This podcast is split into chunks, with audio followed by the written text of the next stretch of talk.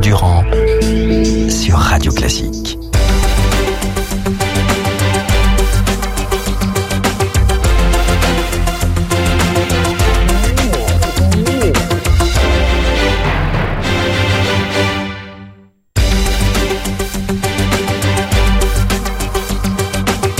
En route vers la présidentielle, l'interview sur Radio Classique et Public Sénat. Voilà, nous sommes en direct avec Jean-Luc Mélenchon. Bonjour, bonne année, mon cher Gilles.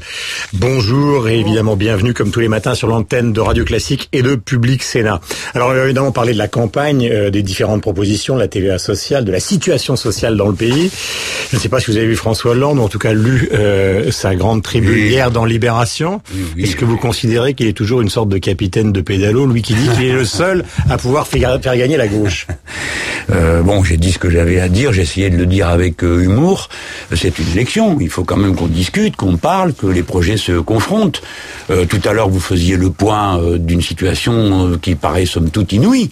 Euh, les deux premiers dans les enquêtes euh, d'opinion, ceux qui sont euh, euh, censés être les possibles euh, à l'étape actuelle président de la République, euh, reportent sans cesse le moment où ils mettront en débat euh, leurs propositions pour l'avenir du pays. Mais qu'est-ce que c'est que cette histoire Euh, Autrefois et dans le passé, le programme commun, on l'a défendu trois ans avant.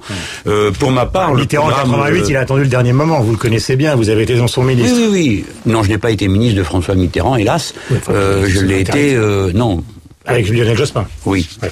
mais c'était pas François Mitterrand. Euh, donc je viens sur euh, le, le programme L'humain d'abord du, du Front de gauche a été préparé pendant des mois. Il est présenté. mais- 300 000 personnes l'ont acheté. Je veux dire, là, il y a aussi un respect qui est dû aux citoyens. On va pas que je veux dire, que c'était normal que le président de la République, enfin c'est Non, une des pas- traditions, quand oui. il se représente, il attend le dernier moment. Oui, mais Vous le savez. Mais je, ne- je n'en ai rien à faire.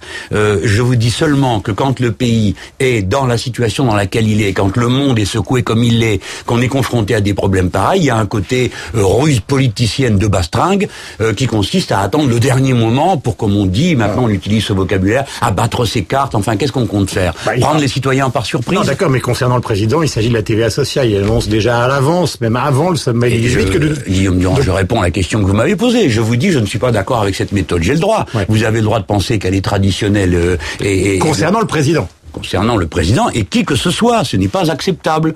C'est euh, une élection doit d'abord porter respect aux citoyens. Donc il faut qu'ils aient le temps d'entendre, de comprendre, de, de voir s'opposer les idées de manière courtoise ou humoristique lorsque le choc est un petit peu à l'intérieur de, de, d'une même d'un même camp, comme c'est notre cas à gauche. Euh, François Hollande n'est pas mon adversaire, c'est mon concurrent. J'ai l'intention de lui passer devant. C'est un discours de gauche quand vous avez lu par exemple sa tribune dans Libération, Mais vous l'avez entendu hier soir à- sur France 2. C'est par la force des choses. Il incarne une, une gauche qui est sans doute pas la même que la vôtre, mais il, il est clairement à gauche pour Mais vous. c'est le discours d'un homme de gauche, présenté par un parti de gauche. Ce point-là n'est pas en discussion. Pour autant, ce qu'il dit ne correspond pas.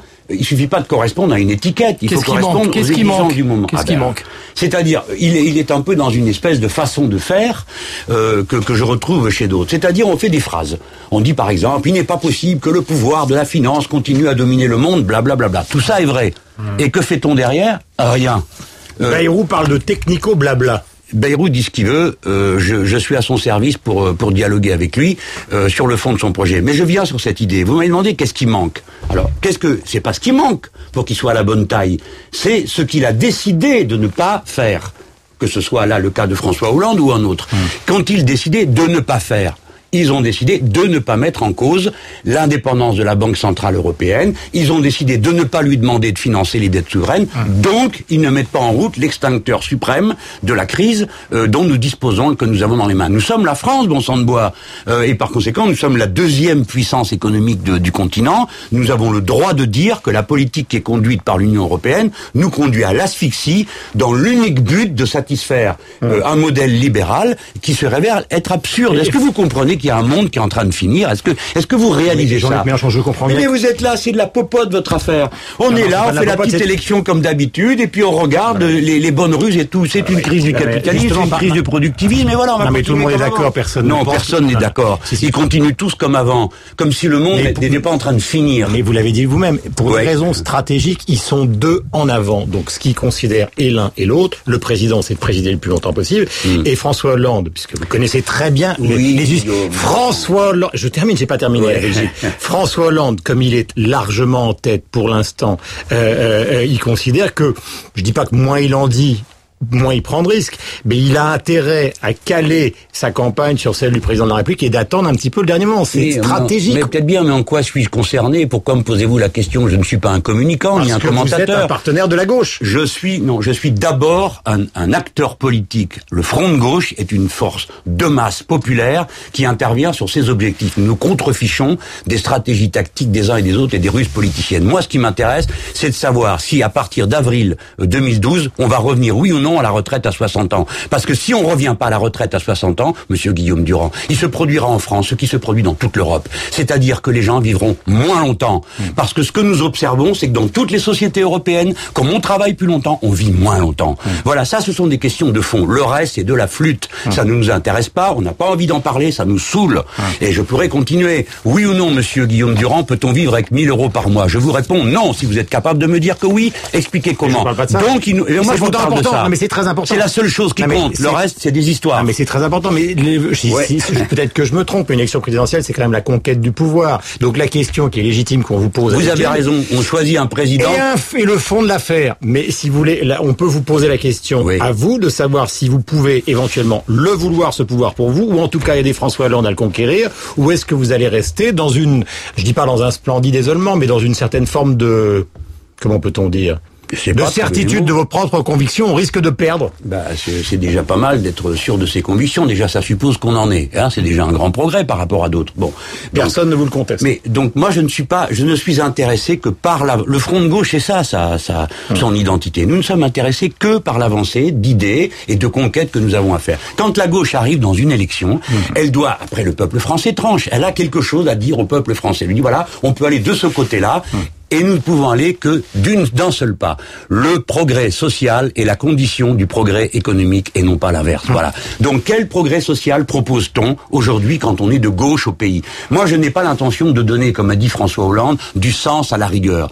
J'ai l'intention de donner du sens, avec le Front de gauche, de donner du sens à la République, de donner du sens à la gauche. Pourquoi fait-on tout ça? Qu'est-ce que nous venons dire aux Français? On va pas élire un président par défaut, c'est-à-dire le plus rusé qui aura réussi à mettre l'autre dans les cordes, de manière à ce qu'au dernier moment, par un hold-up furtif, il arrive à prendre le pouvoir parce qu'on ne sait pas quoi faire contre lui. Non, il s'agit de savoir, les amis, si vous me suivez, vous allez devoir retrousser les manches pour faire avancer ces idées. Voilà, voilà ce qu'il faut dire aux question de. Gilles Leclerc, on Sur va le- parler sur justement le plan du social, social. On va parler de la TVA Oui. sociale et puis également du, du dossier 6 France. Sur la TVA sociale, ça va sans doute être adopté avant le premier tour de l'élection présidentielle.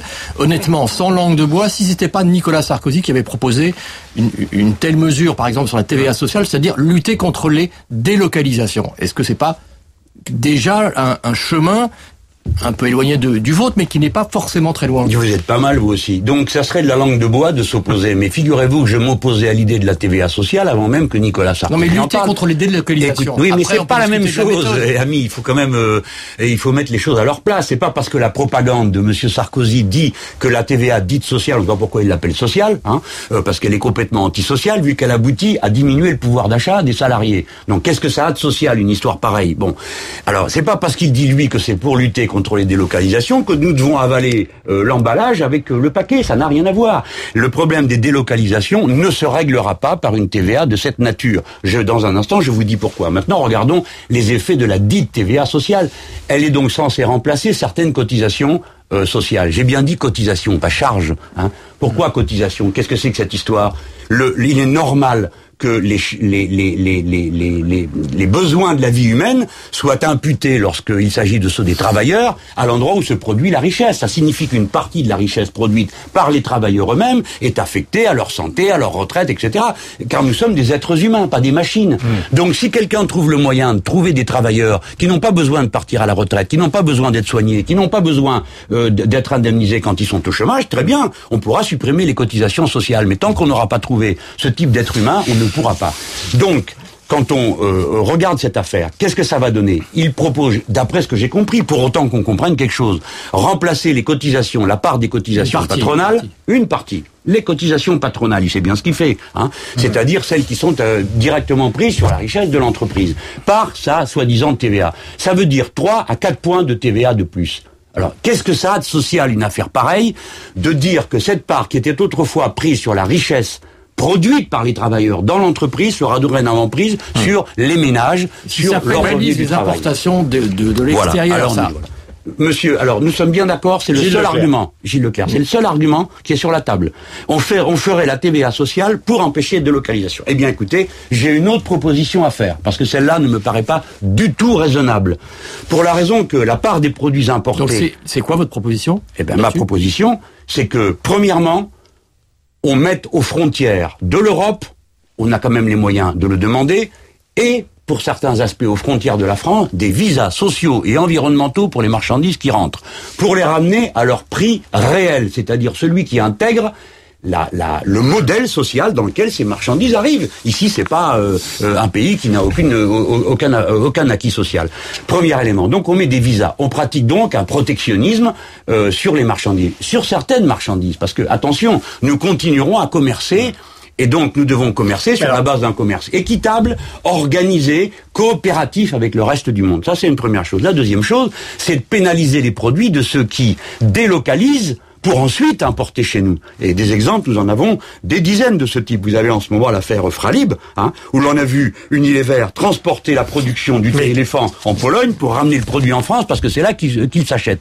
Tout cela n'est pas raisonnable. Voilà des méthodes concrètes, précises, qui permettent d'avoir un meilleur résultat. Deuxième termine sur erreur, une oui, chose. oui, si La TVA à la place des cotisations, alors là, non. Ça, c'est non. C'est une question de doctrine. D'accord. La cotisation sociale doit être assise sur le lieu où la richesse est produite, Et le c'est-à-dire dans l'entreprise. France, vous en pensez quoi Donc les propositions qui sont faites par le Est-ce gouvernement. que l'État n'est pas dans son rôle Est-ce ou est-ce qu'au fond, euh, Alors, euh, on de s'occuper des, de s'occuper des salariés Est-ce Oui, que- oui, non, mais euh, bien sûr que l'État est dans ce rôle quand il s'occupe des salariés. Encore faut-il qu'il ne le fasse pas d'une manière pusillanime, euh, quand il a le temps, quand il y a un coup qui médiatiquement lui paraît bon, ou quand il y a une ruse à deux bandes euh, qui lui paraît opportune. Comme ça peut- semble être le cas avec Cifrance, compte tenu des, changements d'opinion du gouvernement. Mais si vous voulez défendre les travailleurs, le gouvernement, hein, il aurait pu le faire à Molex, où la loi a été violée. Il aurait pu le faire euh, à, Fralib, il aurait pu le faire euh, aux, fonderies du Poitou. Il n'a rien fait. Et maintenant, un matin, il se lève en disant, ah bah oui, finalement, cette histoire de coopérative, ça nous convient. À qui va-t-on faire croire une chose pareille? Maintenant, euh, qu'est-ce qui est intéressant dans l'ambiance qu'il y a au- aujourd'hui en milieu ouvrier? C'est que les travailleurs associent deux idées. Résister, c'est-à-dire empêcher le rouleau compresseur libéral de passer, et deuxièmement, prendre le pouvoir.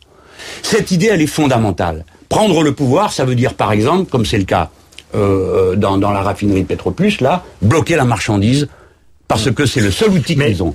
Euh, dans une entreprise, ça veut dire passer en coopérative. Maintenant, au cas précis de passer en Sifrance, coopérative, c'est peut-être ce qui va se passer. Donc c'est Oui, pas oui, mais entendez-moi. on ne joue pas euh, avec l'idée d'une coopérative. C'est une affaire très sérieuse. Pour qu'une coopérative fonctionne, il faut que les travailleurs soient d'accord. J'observe qu'à l'intérieur de l'entreprise, cet accord n'est pas réalisé. Donc, je m'interdis de me prononcer en tant que candidat du Front de gauche, qui par définition a toujours été aligné sur les stratégies unitaires du- des, des syndicats. Je m'interdis de me prononcer sur ce projet, dans la mesure où les organisations syndicales ne sont pas d'accord entre elles sur ce qu'il y a lieu de faire à cet endroit. Rien ne serait plus dangereux que d'aggraver euh, des tensions pour un homme de gauche euh, sur un projet. Maintenant, si vous me posez la question de ce que je crois euh, bien et utile, moi je crois aux coopératives et je crois que c'est une des formes de la prise du pouvoir et en tout cas, Enfin, si Hollande- François Hollande, lui, il est pour l'intervention directe de l'État ou l'utilisation du fonds. Il considère que là, on est en train de ruser, c'est-à-dire qu'on les met dans une situation de racheter leur entreprise. c'est bien possible avec leurs propres indemnités, c'est quand même énorme comme affaire.